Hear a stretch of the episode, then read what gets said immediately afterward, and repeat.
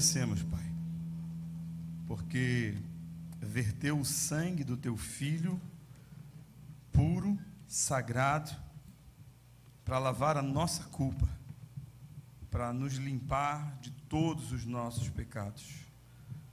Justamente alguém como eu, imerecedor do teu amor, da tua graça e da tua bondade.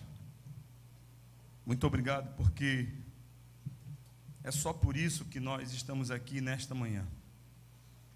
É exatamente por isso que nós temos acesso à tua presença, Pai. E é na tua presença que nós estamos nessa manhã para te declarar o nosso amor, a nossa adoração, para te pedir a tua misericórdia sobre as nossas vidas. Fala conosco, Senhor, fala comigo, meu Pai. Pela tua misericórdia, usa-me, Senhor, para falar ao teu povo, à tua igreja, aqueles que tu escolheu.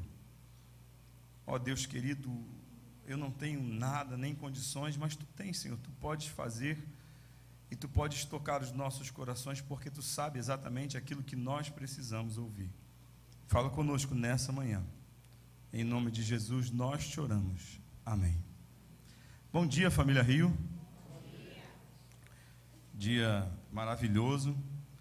E eu confesso a vocês que eu estou muito entusiasmado com tudo que tem acontecido aqui na nossa comunidade. Ontem, para quem não teve oportunidade, nós estávamos lá em aldeia, boa parte de nós estávamos lá trabalhando, e foi um dia é, muito festivo, né? Tinha muito trabalho, mas tinha muita alegria. E isso é bom, porque tudo isso vai resultar na glória de Deus. E eu estou muito feliz, eu estou muito alegre, muito contente por ter podido participar desse dia de serviço lá. E se você ainda não foi, eu convido você.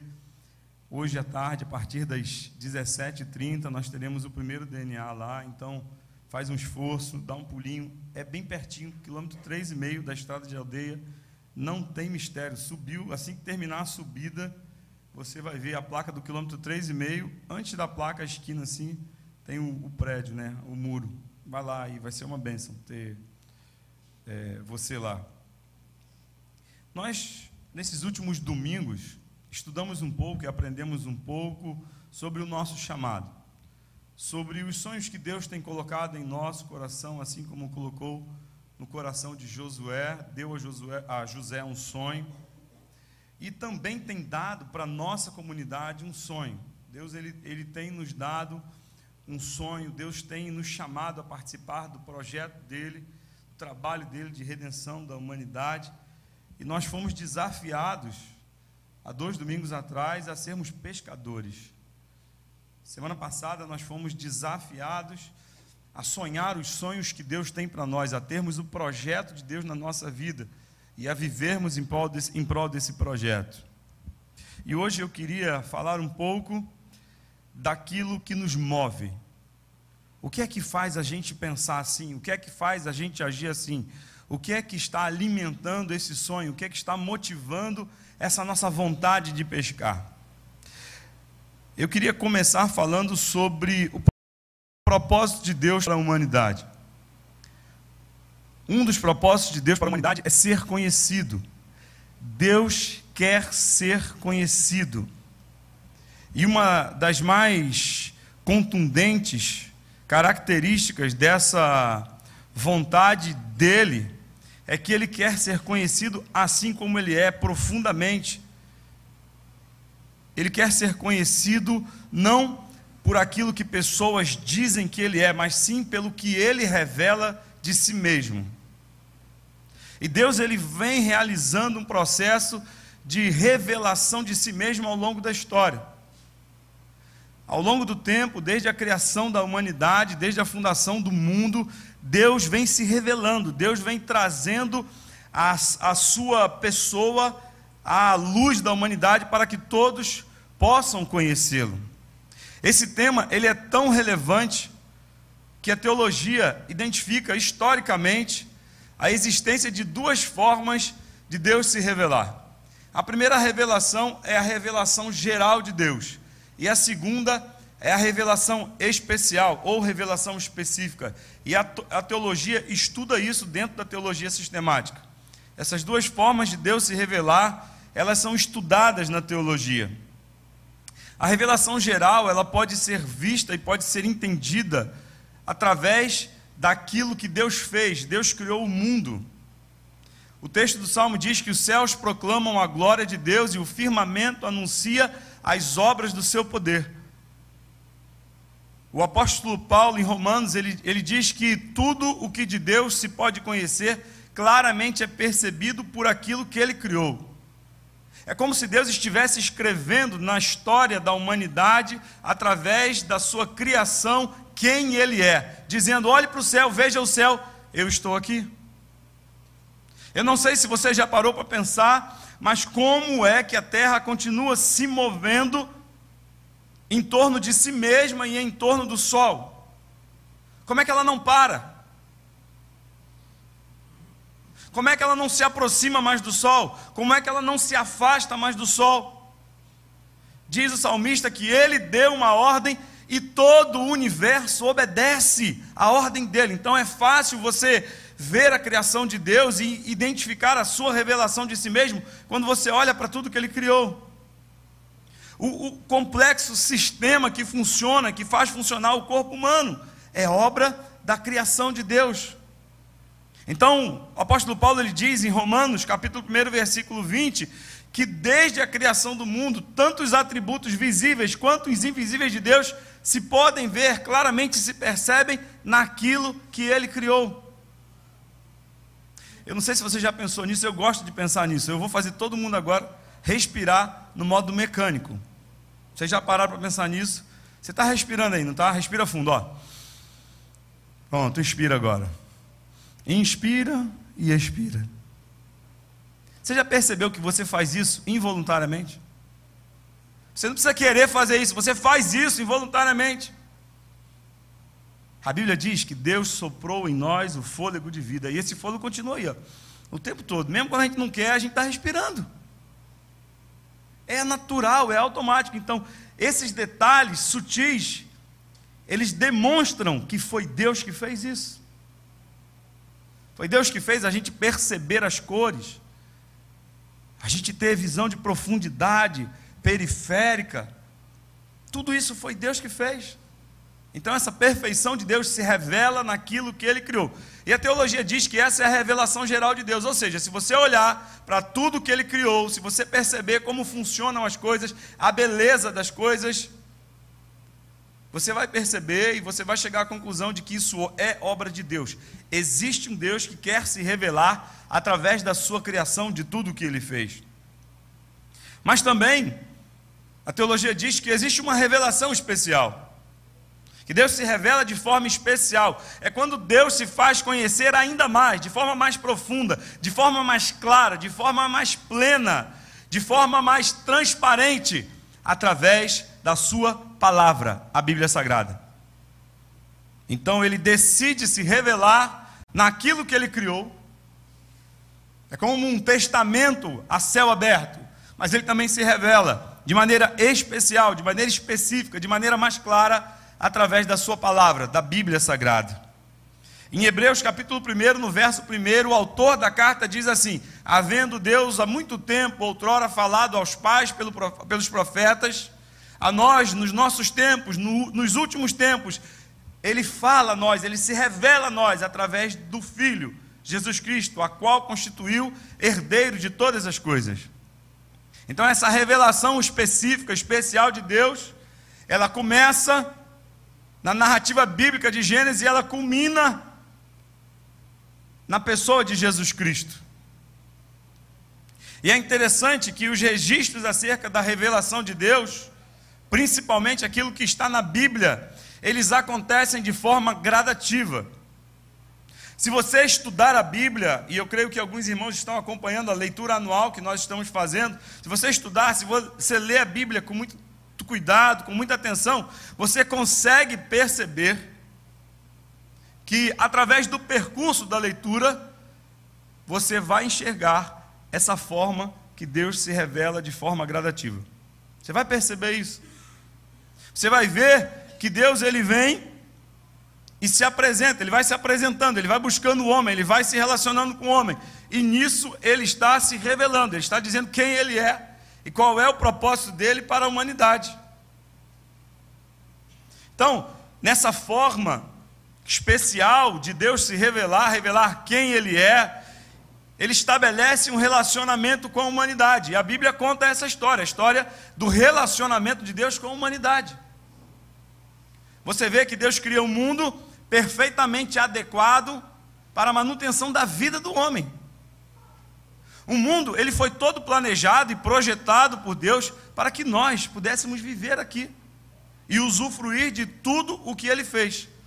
O mundo foi feito para o homem. O texto bíblico diz que Deus deu o mundo aos homens. O céu pertence a ele, mas o mundo Deus deu aos, aos filhos dos homens. É para a gente. Então Deus plane, planejou, projetou o mundo para que eu e você pudéssemos viver.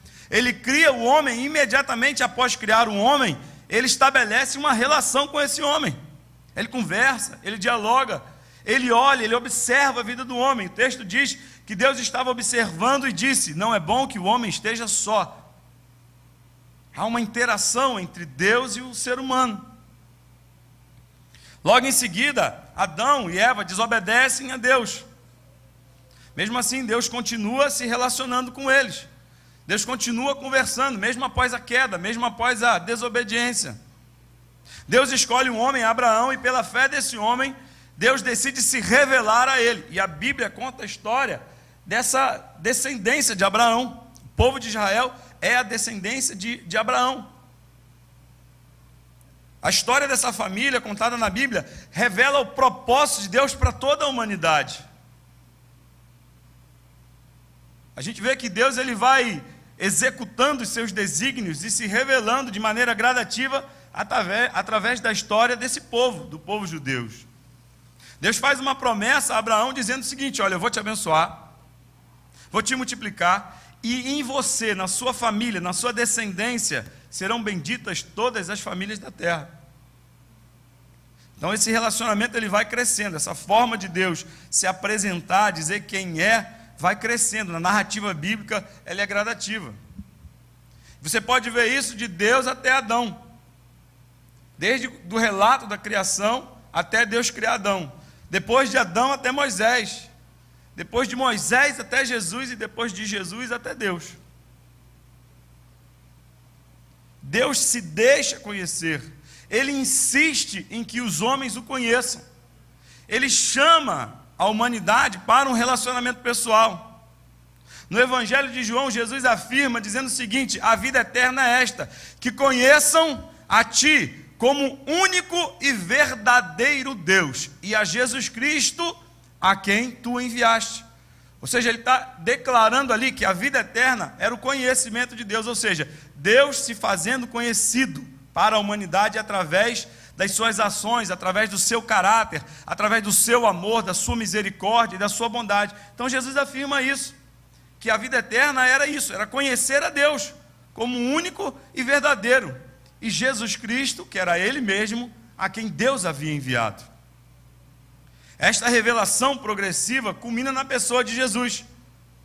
Paulo fala isso em Efésios, capítulo 1, no verso 9, ele diz assim: E nos revelou o mistério da Sua vontade, de acordo com o seu propósito, que Ele estabeleceu em Cristo, isto é, de fazer convergir em Cristo todas as coisas, celestiais ou terrenas, na dispensação da plenitude dos tempos. Veja que essa revelação de Deus, ela vai acontecendo de várias formas, de diversas formas, através do tempo, através da história, através da humanidade, e ela culmina na pessoa de Cristo, ou seja, tudo converge para Jesus Cristo.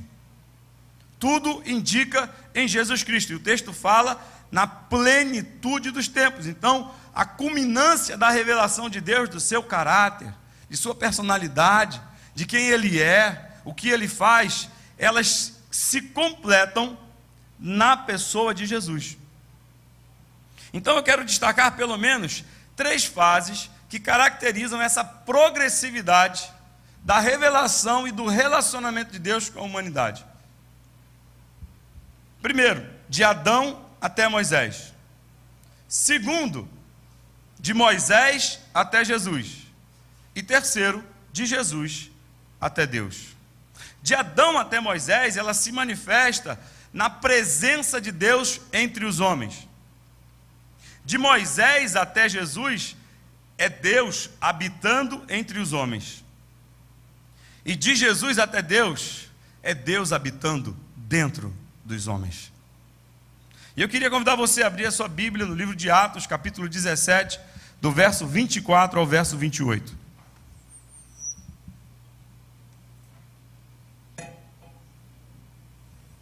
Atos capítulo 17, do verso 24 ao verso 28.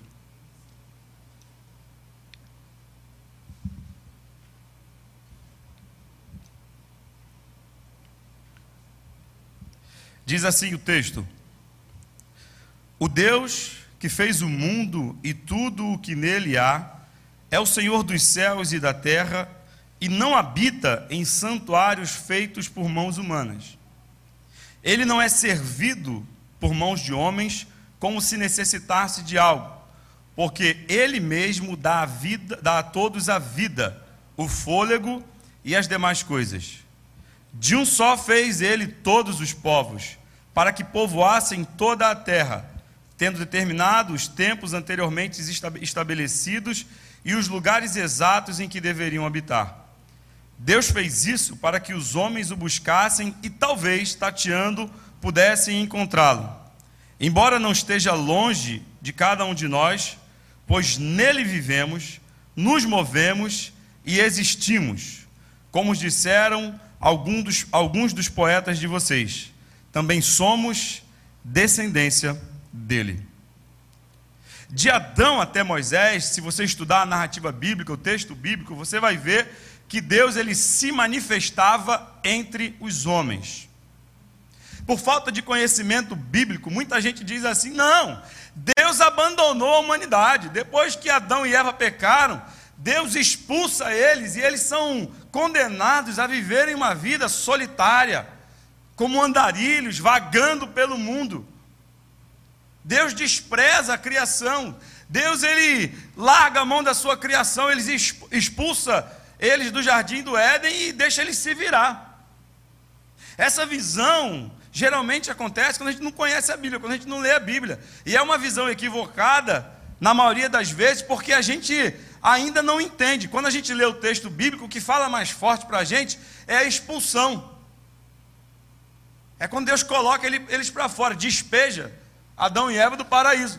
Então esse texto ele é muito forte, porque ele diz lá, ó, do suor do teu rosto comerás, multiplicarei as tuas dores no parto, o seu desejo será para com o seu marido e ele vai te dominar. Viu? A, a culpa é de Eva, viu, mulheres? Vocês que reclamam que o marido é a cabeça, a culpa é de Eva.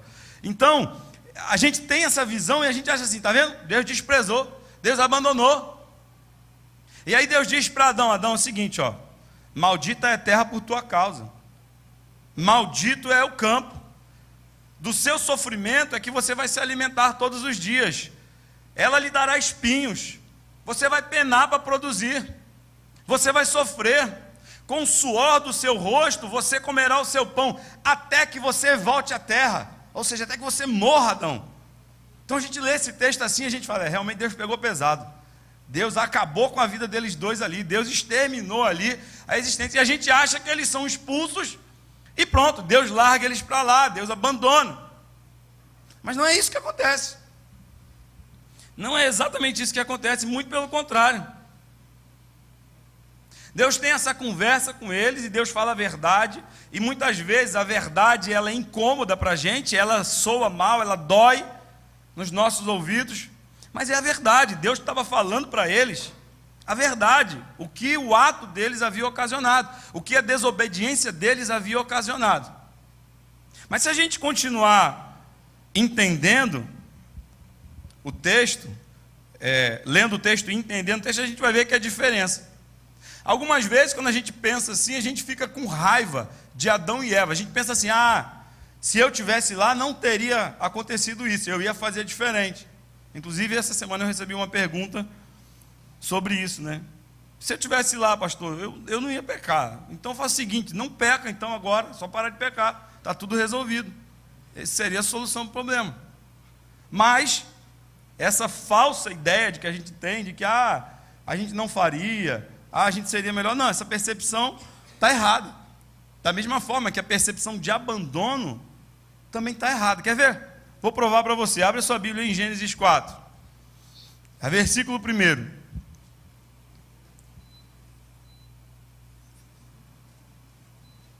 Hoje a gente vai ler bastante a Bíblia. Olha o que, é que Eva diz.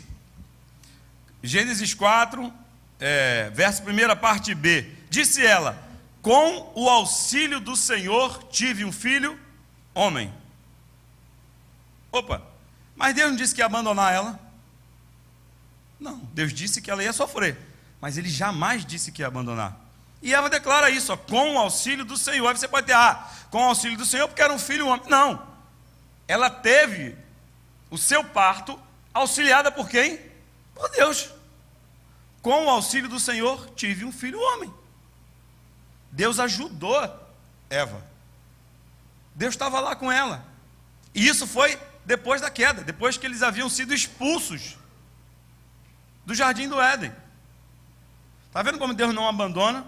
Embora o pecado fizesse separação e faz separação entre nós e Deus, Deus sempre busca se revelar. O caráter amoroso de Deus, a misericórdia de Deus, Eva, eu vou te ajudar, eu vou cuidar de você. E aí ela diz: ai, com o auxílio de Deus, eu tive um filho homem.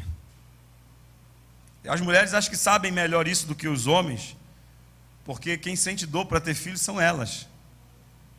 E aí depois que o neném nasce, ela agradece a Deus e muito obrigado, porque o Senhor me ajudou. Ainda no capítulo 4, a gente vê que esse Deus que cria o homem não abandona o homem, ele continua se manifestando entre os homens. Caim e Abel, no caso deles. O texto diz que, passado algum tempo, Caim trouxe uma oferta, um fruto da terra. Abel, por sua vez, trouxe dos seus primogênitos. E diz o texto que o Senhor aceitou a oferta de Abel, mas não aceitou a oferta de Caim. Veja, como Deus abandona se ele aceita a oferta? Como é que era? Eles estavam do lado de fora do jardim e jogaram as ofertas por cima da espada que estava rodando lá? Não. Deus estava presente, Deus estava lá. Eles foram até a presença de Deus e falaram: está aqui, Senhor, estou trazendo a oferta aqui para o Senhor. Então Deus não abandona, Deus se relaciona com eles. Deus está ali presente. O caráter de Deus está sendo revelado ali. E olha como é que é importante. No versículo 6 ele diz assim: O Senhor disse a Caim: Por que você está furioso? Por que se transtornou o teu rosto? Se você fizer bem, não vai ser aceito? Ou seja, Deus já estava dizendo para Caim: Caim, vai por outro caminho, que esse não é o caminho certo. Caim, tome cuidado com o que você está pensando, Caim. Caim, meu filho, o mal está batendo a sua porta. Se você der ouvido a ele, ele vai te dominar. Ou seja, Deus revelando o caráter misericórdio, misericordioso dele, advertindo Caim para que Caim não pecasse. Então Deus não abandona, Deus está ali se manifestando. E aí ele continua dizendo: Mas se não fizer, saiba que o pecado ameaça a porta. Ele deseja conquistá-lo mas você tem que dominar, ou seja, Deus está dando instrução para ele: olha, não cede não, meu filho, não cede o teu desejo, não, não cede a tua vontade maligna de matar o teu irmão. Deus fala isso com ele antes dele matar o irmão. E mesmo assim ele desobedece a Deus e vai lá e faz. Deus não abandona, Deus ele está se revelando, Deus ele está o tempo todo. E é interessante que essa revelação de Deus continua, Deus continua se manifestando. Se você ver lá o texto em Gênesis capítulo 6, você vai ver que o texto, versículo 9, diz assim: Noé andava com Deus. A gente já pensou um negócio desse, tu andar com Deus assim? Ai Deus, me dá a mão aqui, vamos dar uma volta no parque. É o que o está dizendo, andava. Aqui não, não, é assim, em pensamento, não é. Ah, não, é, ele andava literalmente, ele caminhava com Deus. Já pensou que está na rua assim, andando daqui a pouco? Ei, Deus ali, rapaz, olha, Deus. Era isso que Noé fazia. Noé andava com Deus. Tanto é que o texto diz depois que quem fecha a porta da arca é Deus. Deus vai lá e tum, entra todo mundo. E aí acho que não é dever ter ficado pensando, e agora? Como é que eu vou fechar? É pesada. Deus disse, não, deixa comigo aqui, aqui eu fecho. Aí ele vai lá e fecha a porta da arca. E quando as águas secam, Deus diz para Noé: sai da arca, Noé. E esse, essa manifestação sobrenatural de Deus de se revelar, ela continua. Era Deus entre os homens. Aí você vai ver Abraão. Então o Senhor disse a Abraão, Deus conversou com você. Vai ver Isaac. O Senhor aparece a Isaac. Você vai ver em Jacó, Jacó luta com Deus. Então esse, essas manifestações sobrenaturais chamadas de teofania, elas aconteceram porque Deus, ele tinha o desejo de se relacionar, de ser visto, de ser conhecido pelos homens. Em todos esses textos e em vários outros, diversos outros, nós vemos essa manifestação de Deus entre os homens. Essa característica, ela acontece com, com uma forma bem marcante até Moisés. Até Moisés, você lê o texto bíblico, você vai ver que até Moisés isso acontece. A partir de Moisés, surge um novo conceito que até então não é falado, não é citado, não é mencionado no texto sagrado. É o, é o, é o tema de habitação de Deus entre os homens. Quando chega em Moisés, né? Moisés começa a falar sobre isso, Deus começa a falar sobre isso, Moisés começa a registrar isso. Logo no, no livro seguinte, Êxodo, Deus ele faz isso. Deus ele diz para Moisés que ele desejava habitar no meio do povo. E como é que ele fez isso? Ah, primeira coisa, Moisés estava lá pastoreando e ele tem um encontro com Deus. E Deus diz assim para ele, Êxodo capítulo 3, verso 7: De fato tenho visto a opressão sobre o meu povo no Egito, tenho escutado o seu clamor por causa dos seus feitores, e sei o quanto eles estão sofrendo. Por isso desci para livrá-los da mão dos egípcios. Ou seja, Deus desce. E todo o texto, você vai ler o texto de, de, do Êxodo, né, da saída do povo, você vai ver que era Deus quem fazia os milagres. Deus é quem realizava os milagres. Moisés e Arão, ele só era só o porta-voz, só era o condutor. E Deus é quem realizava, Deus estava ali com eles.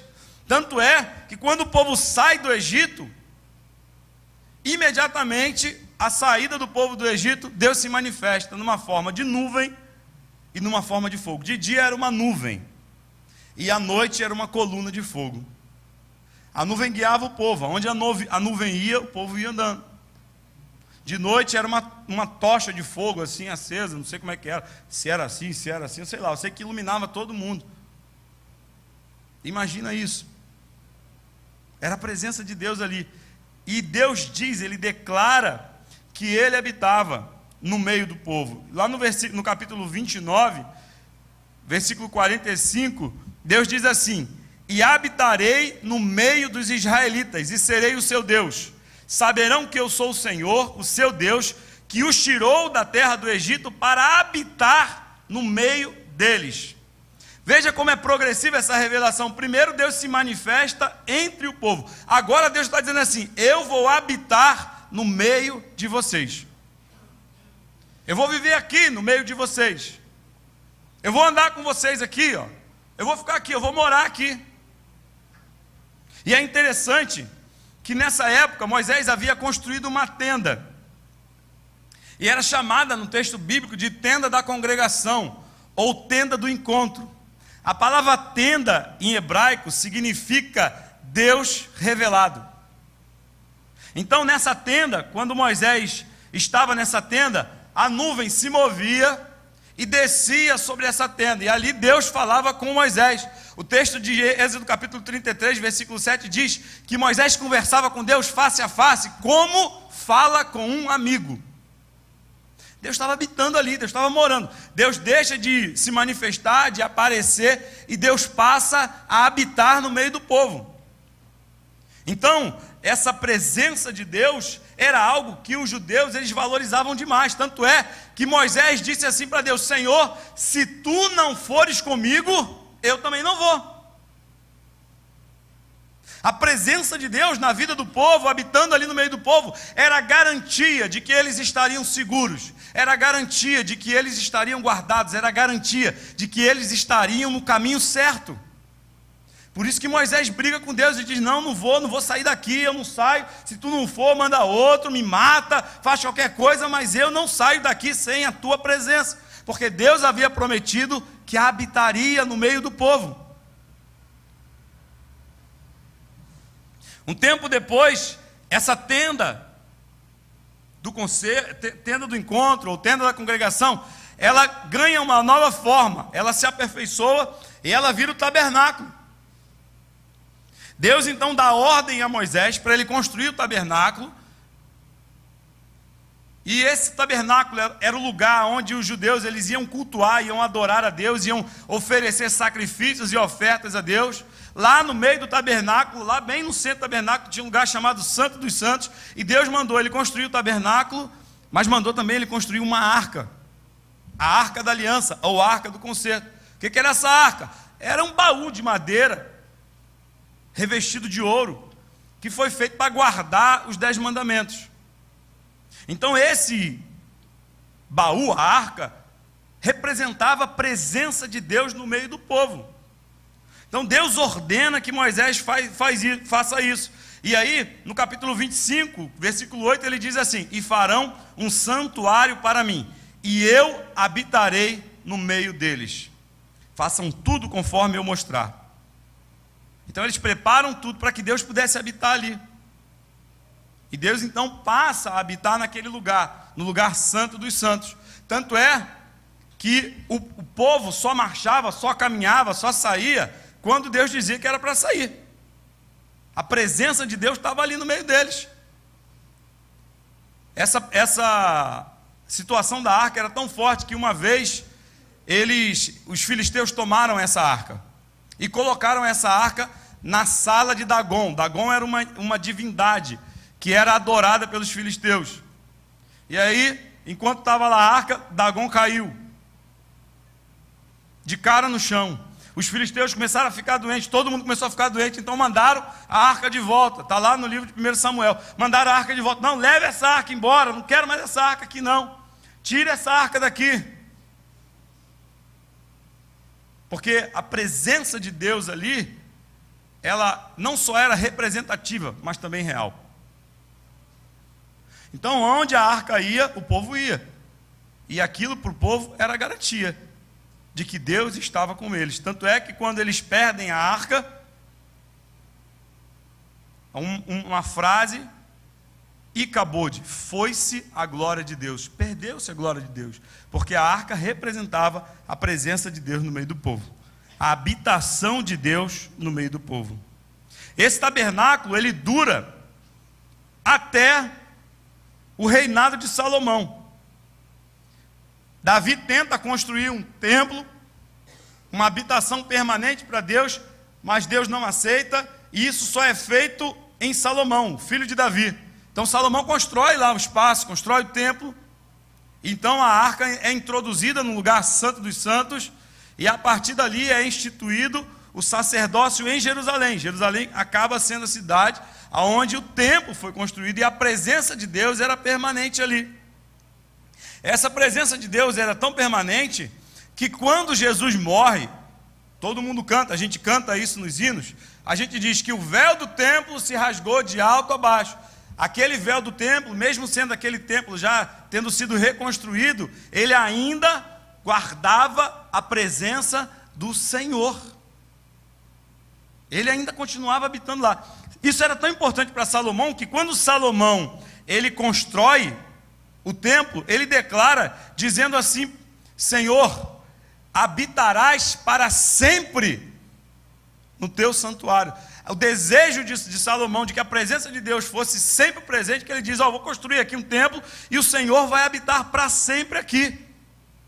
Está em 2 Crônicas, capítulo 6, verso 1, 2 e 3 o desejo de Salomão de que a presença de Deus continuasse sobre a nação de Israel, continuasse com o povo de Israel, que Deus continuasse habitando, era tão grande que quando ele faz o templo, ele diz: Ah, vai ficar para sempre aqui, aqui vai ser a sua moradia para sempre.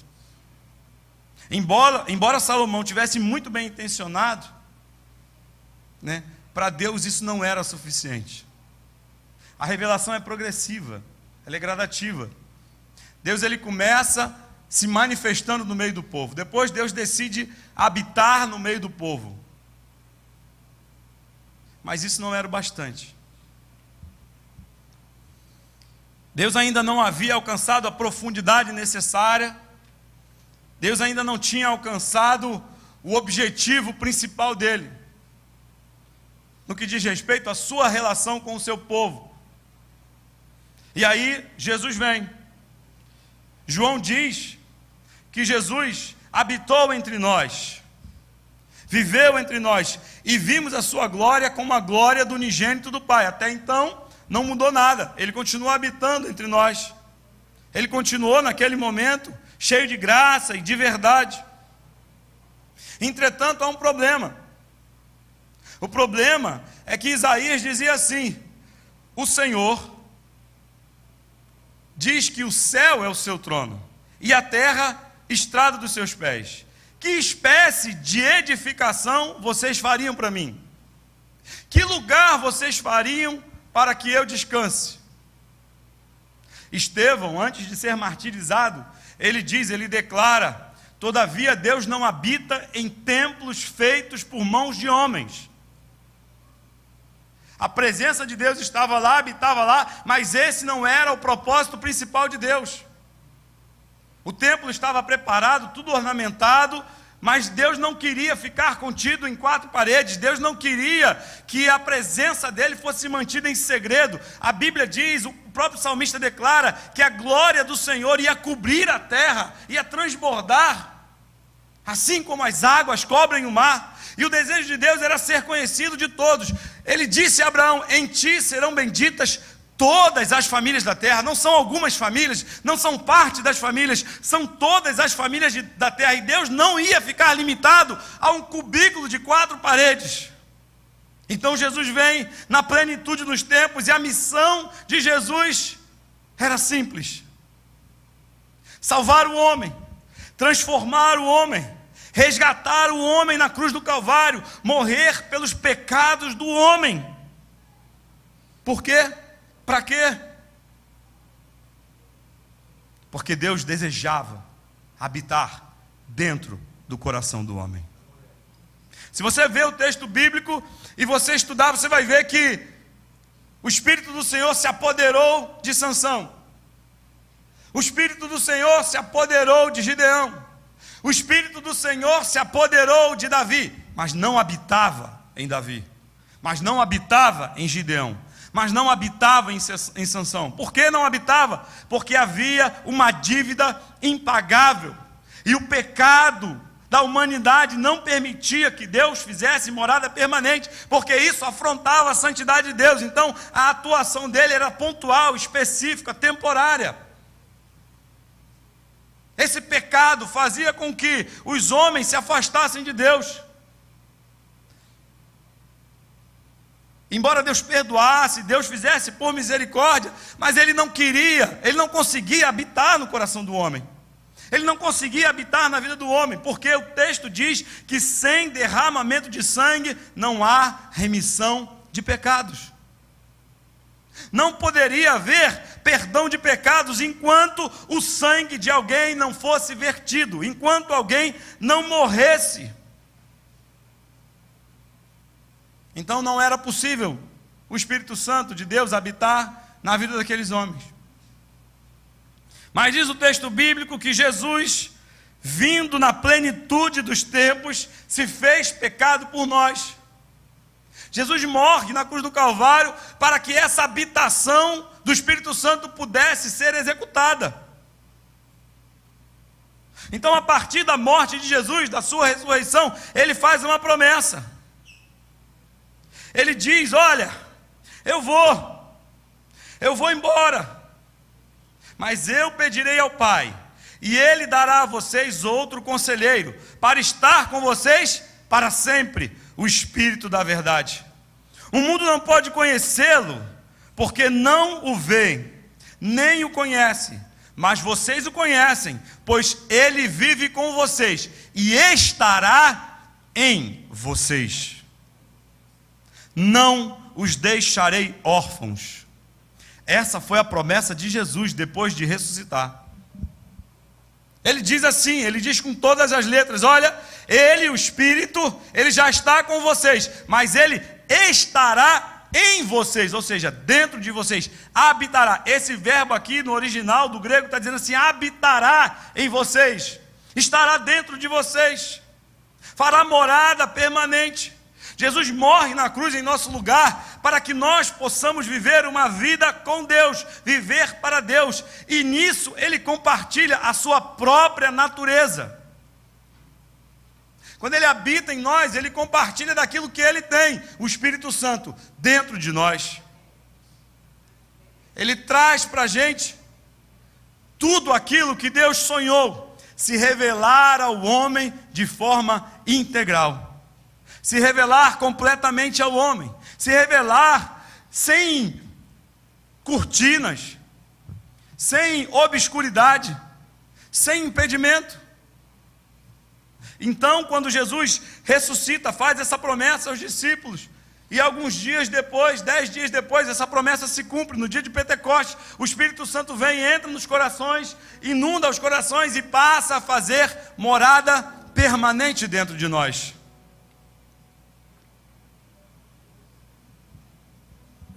O que acontece então quando o Espírito Santo vem habitar em nós? Ah, quando nós somos convertidos e o Espírito Santo passa a habitar em nós, ocorre uma transformação radical em nossa vida.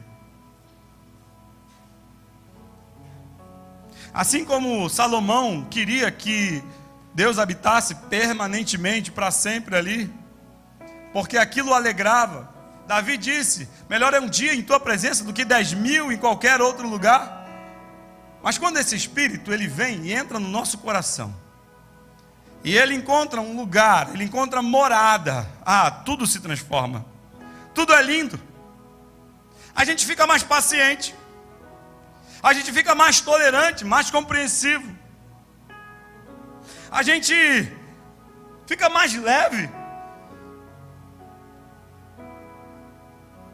Lá em Apocalipse, quando o anjo do Senhor está falando às igrejas, ele diz assim: Olha, lembra do teu primeiro amor? E a gente chama isso de primeiro amor. Quando a gente é alcançado, a gente fica vendo Jesus em tudo. As orações são mais fervorosas. Sabe, você ora e você não está preocupado com o tempo que você está de joelho dobrado. Você está preocupado em falar com aquele que está ali dentro de você, que transformou a tua vida, que transformou a tua mente, que deu uma nova esperança, que te deu uma nova eh, alegria de viver, que te deu motivos para sonhar. Você passa a viver na dependência daquele espírito que se movimenta dentro de você. Há um desejo profundo de buscar a Deus quando Ele entra no nosso coração, o que a gente mais quer é estar juntinho dEle, pertinho dEle, orando, falando com Ele e ouvindo a voz dEle. Quando o Espírito Santo entra, a gente busca viver uma vida de santidade. A gente olha para as coisas e não vê mais valor nas coisas efêmeras, nas coisas passageiras, nas coisas materiais, porque nós vislumbramos algo melhor, algo maior. E tudo perde o sentido, tudo, absolutamente tudo perde o sentido. Diante da grandeza de termos o privilégio e a honra de abrigarmos o Espírito Santo de Deus na nossa vida. Sabe, a gente fica com uma fé gigantesca. A gente está orando por tudo. Eu lembro que um primo meu tinha se convertido. E eu tive a oportunidade de discipulá-lo. E uma vez envenenaram o gato dele. O gato dele foi envenenado. E aí ele me pediu ajuda, a gente levou o gato para o veterinário e o médico falou assim: Ó, oh, tem jeito não, vai morrer. Aí ele olhou para mim e falou assim: Marçal, Jesus cura gato. Eu falei: Jesus cura qualquer coisa que ele quiser curar, ele tem poder. A fé dele foi tão grande que ele orou, orou, chorou e o gato foi curado. Sabe, isso acontece quando a gente está vivendo esse primeiro amor. A nossa fé cresce e a gente ora por tudo, para tudo. Os mínimos detalhes, a gente, alguém pede oração, opa, estou aqui, estou orando. Você pede para alguém orar, ele já se levanta, ele quer orar. Porque isso é o que nos move, é o Espírito Santo que nos move. Há um temor incrível, uma reverência diante da presença de Deus, uma dependência de Deus, há uma repulsa pelo pecado, e essa repulsa é tão grande que você sente nojo do pecado. Só de olhar, só de pensar, aquilo já te dá já vontade de correr. É o Espírito Santo que se move em nós, que agora passa a habitar, e o maior, maior milagre que ele faz é transformar essa nossa mente pecadora, perdida, depravada, numa mente santa. Você passa a falar diferente, você passa a pensar diferente, você passa a agir diferente pessoa se torna mais generosa. Não precisa nem pedir, a pessoa já está, não, toma aqui, eu estou aqui, eu estou dando. É o que? Não, tô, pode contar comigo. Ó oh, pastor, tô, o que precisar aí, conta comigo, viu? Você vê alguém necessitado, você não olha assim, ah Deus, tem misericórdia dele. Não, você olha, eu tenho misericórdia, porque o Espírito Santo está em mim, eu preciso fazer alguma coisa, eu tenho que ajudar. Eu tenho que ir na Funasa, eu tenho que pregar para aqueles meninos, porque eles precisam conhecer esse Jesus que está dentro de mim. E eu não oro para Deus mandar ninguém. Eu vou, eu faço. A humildade se torna evidente nas mínimas coisas. Você se torna uma pessoa humilde, porque você entende que você não tem nada, que você não tem valor nenhum, mas o valor que tem, que está em você, é o Espírito Santo que habita dentro de você. E aí você considera todo mundo importante. Você está olhando para o seu irmão, você está vendo Jesus. Você está olhando para a sua irmã, você está vendo Jesus. Você está olhando para a pessoa que está na rua, você está vendo Jesus. Você está olhando para quem está necessitado, você está vendo Jesus. Você vê Jesus em todas as coisas.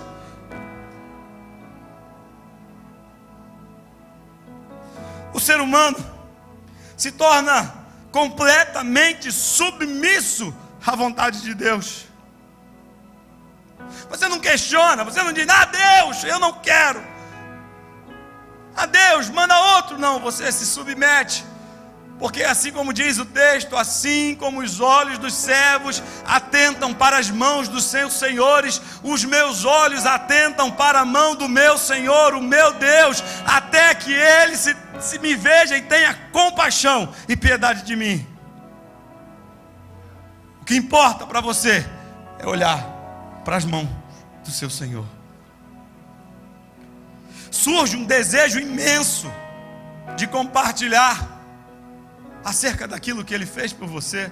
Você não consegue se calar. Você não consegue ficar parado. Você tem que falar de Jesus. Você tem que dizer quem é Jesus. Você tem que dizer o que Jesus fez por você. Você tem que contar para todo mundo quem é Jesus. Você tem que contar para todo mundo quem é esse Deus maravilhoso que te escolheu e que resolveu habitar na sua vida. Tudo isso e muitas outras coisas. É o resultado da habitação do Espírito Santo em nós. É quando ele assume o controle da sua vida e diz assim para você: Olha, meu filho, a partir de agora, quem comanda sou eu. Por isso que Paulo diz: Não vivo mais eu, mas Cristo vive em mim. É Ele vivendo dentro de nós. É por isso que nós estamos nos movendo para a aldeia. É por isso que hoje à tarde, alguns irmãos estão se movendo para a Funase. É isso que nos move. Não é porque a gente quer apenas, é porque Ele quer, e Ele é o Senhor de nossas vidas. Ele tem um controle de nossas vidas. Ele está nos movendo, Ele está movendo a igreja dele no Brasil, na África, nos quatro continentes. Ele está movendo o povo dele, ele está movendo a igreja dele. O Espírito Santo, ele não parou de trabalhar, ele continua trabalhando para que o nome de Deus seja glorificado e que o reino de Deus cresça cada dia mais. Ele está nos levando para a aldeia, e eu tenho certeza que vai nos levar para outros lugares Caruaru, Petrolina, Brasil e o mundo porque o Espírito Santo, ele habita em nós. Eu tenho algumas perguntas para fazer para você e eu já estou caminhando para encerrar essa pregação. A primeira é: você consegue ver e entender que Deus ele se revelou de forma gradativa e a maior revelação dele foi compartilhar da vida dele conosco, habitando em cada um de nós? A pergunta é: o Espírito Santo, ele faz morada em você? Ele está habitando dentro de você? É Ele quem te guia? É Ele quem te move? É Ele quem te conduz? É Ele quem está controlando a sua vida? Ele é o Senhor da sua vida?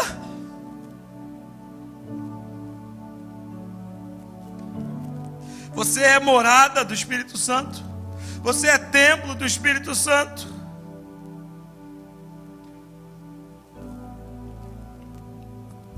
Segunda pergunta que eu quero fazer: se Ele habita em você, você está sendo sensível à voz dEle? O problema de Israel é que eles receberam Deus com muita festa presença dele estava lá, mas aos poucos eles foram ficando insensíveis à presença de Deus. E você? Você é sensível à presença de Deus? Você ainda sente como sentia no primeiro amor? Você ainda vive como vivia na época em que foi, em que foi alcançado pela misericórdia de Deus? Quem tem controlado a sua vida? É você ou ele? Quem está no banco do lado esquerdo do seu carro? É você ou é o Espírito Santo? Será que você botou o Espírito Santo lá para lá? Não, dá licença, agora é minha vez. Quem vai dirigir sou eu. Quem está conduzindo a sua vida? Terceira e última pergunta que eu quero fazer para você. Você está disposto a ser movido pelo Espírito Santo? Você está disposto a deixar esse Espírito tomar conta da sua vida e controlar todo o teu ser? Você está realmente disposto a fazer a vontade dele, a assumir um compromisso de que ele é quem vai reger e não mais você? E assim como Paulo dizer: Não vivo eu, mas Cristo vive em mim. Fique de pé nessa manhã.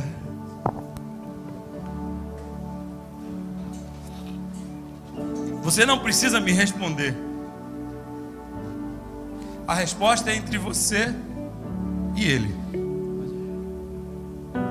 Jesus abriu o caminho para que Deus pudesse então sair do Santo dos Santos e habitar no seu coração de forma permanente. Jesus abriu o caminho para que o pecado que antes fazia separação entre você e ele já não fizesse mais. Ele abriu o caminho para que a sua vida pudesse ser habitada pelo Espírito Santo de Deus, para que ele pudesse viver com você permanentemente, a promessa dele pudesse ser cumprida. Eis que estou convosco todos os dias, até a consumação dos séculos, porque ele habita em mim, ele habita em você.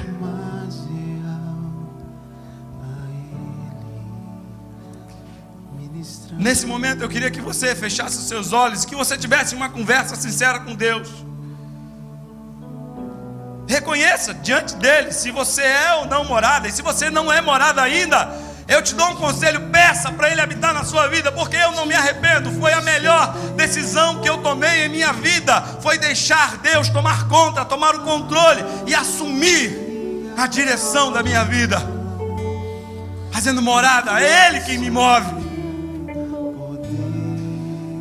Ou se você, quem sabe, já não é mais sensível à voz dele, eu convido você nessa manhã a entregar o controle mais uma vez na mão dele e dizer: Senhor, me ajuda, Pai, a ouvir a tua voz.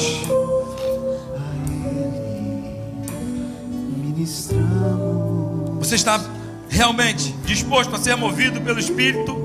Quem sabe hoje é o dia que Deus escolheu para dizer para você, meu filho, eu tenho coisas grandes para realizar na sua vida. Eu tenho coisas grandes para fazer através de você. Eu quero manifestar a minha presença através da tua vida, para que assim como o povo de Israel foi a referência de quem eu era, você seja a referência de quem eu sou para esse mundo. Você está disposto a fazer isso? A ser movido pelo Espírito? É Ele quem nos move. Então declare isso, fale com Ele isso nessa manhã.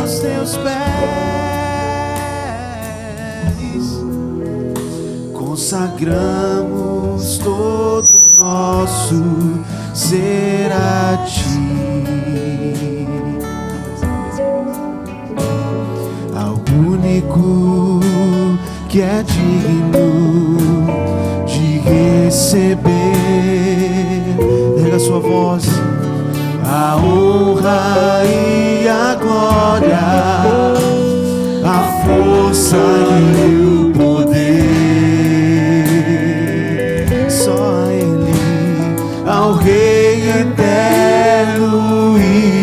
imortal, invisível, mas real.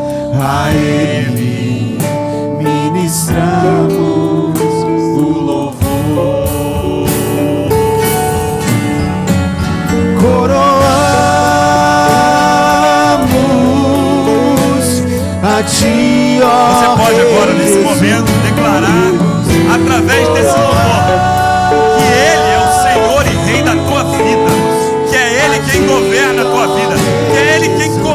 tua vida, que é Ele quem move você.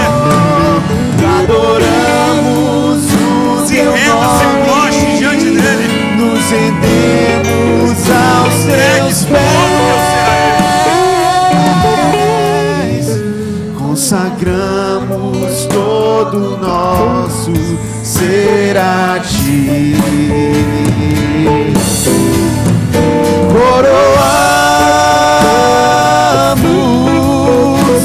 A ti, ó Rei Jesus.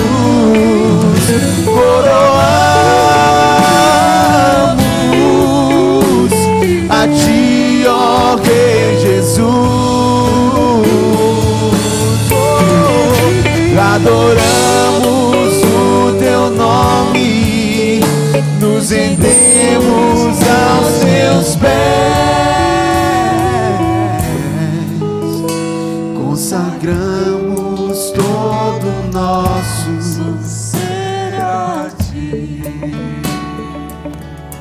Ó Deus, nós te agradecemos pelo privilégio de estar aqui em tua presença e poder ouvir a tua voz. Ó Deus, nós sabemos que tu queres se revelar em nós e através de nós. Por isso eu quero te pedir, Senhor, nesta manhã, neste final de manhã, Senhor, que se há alguém aqui porventura que ainda não te conhece, Senhor, Pai querido, recebe essa pessoa. Abre o entendimento dela, abre a mente o coração para que tu possa se fazer conhecido e a partir de então fazer morada permanente dentro na vida dessa pessoa.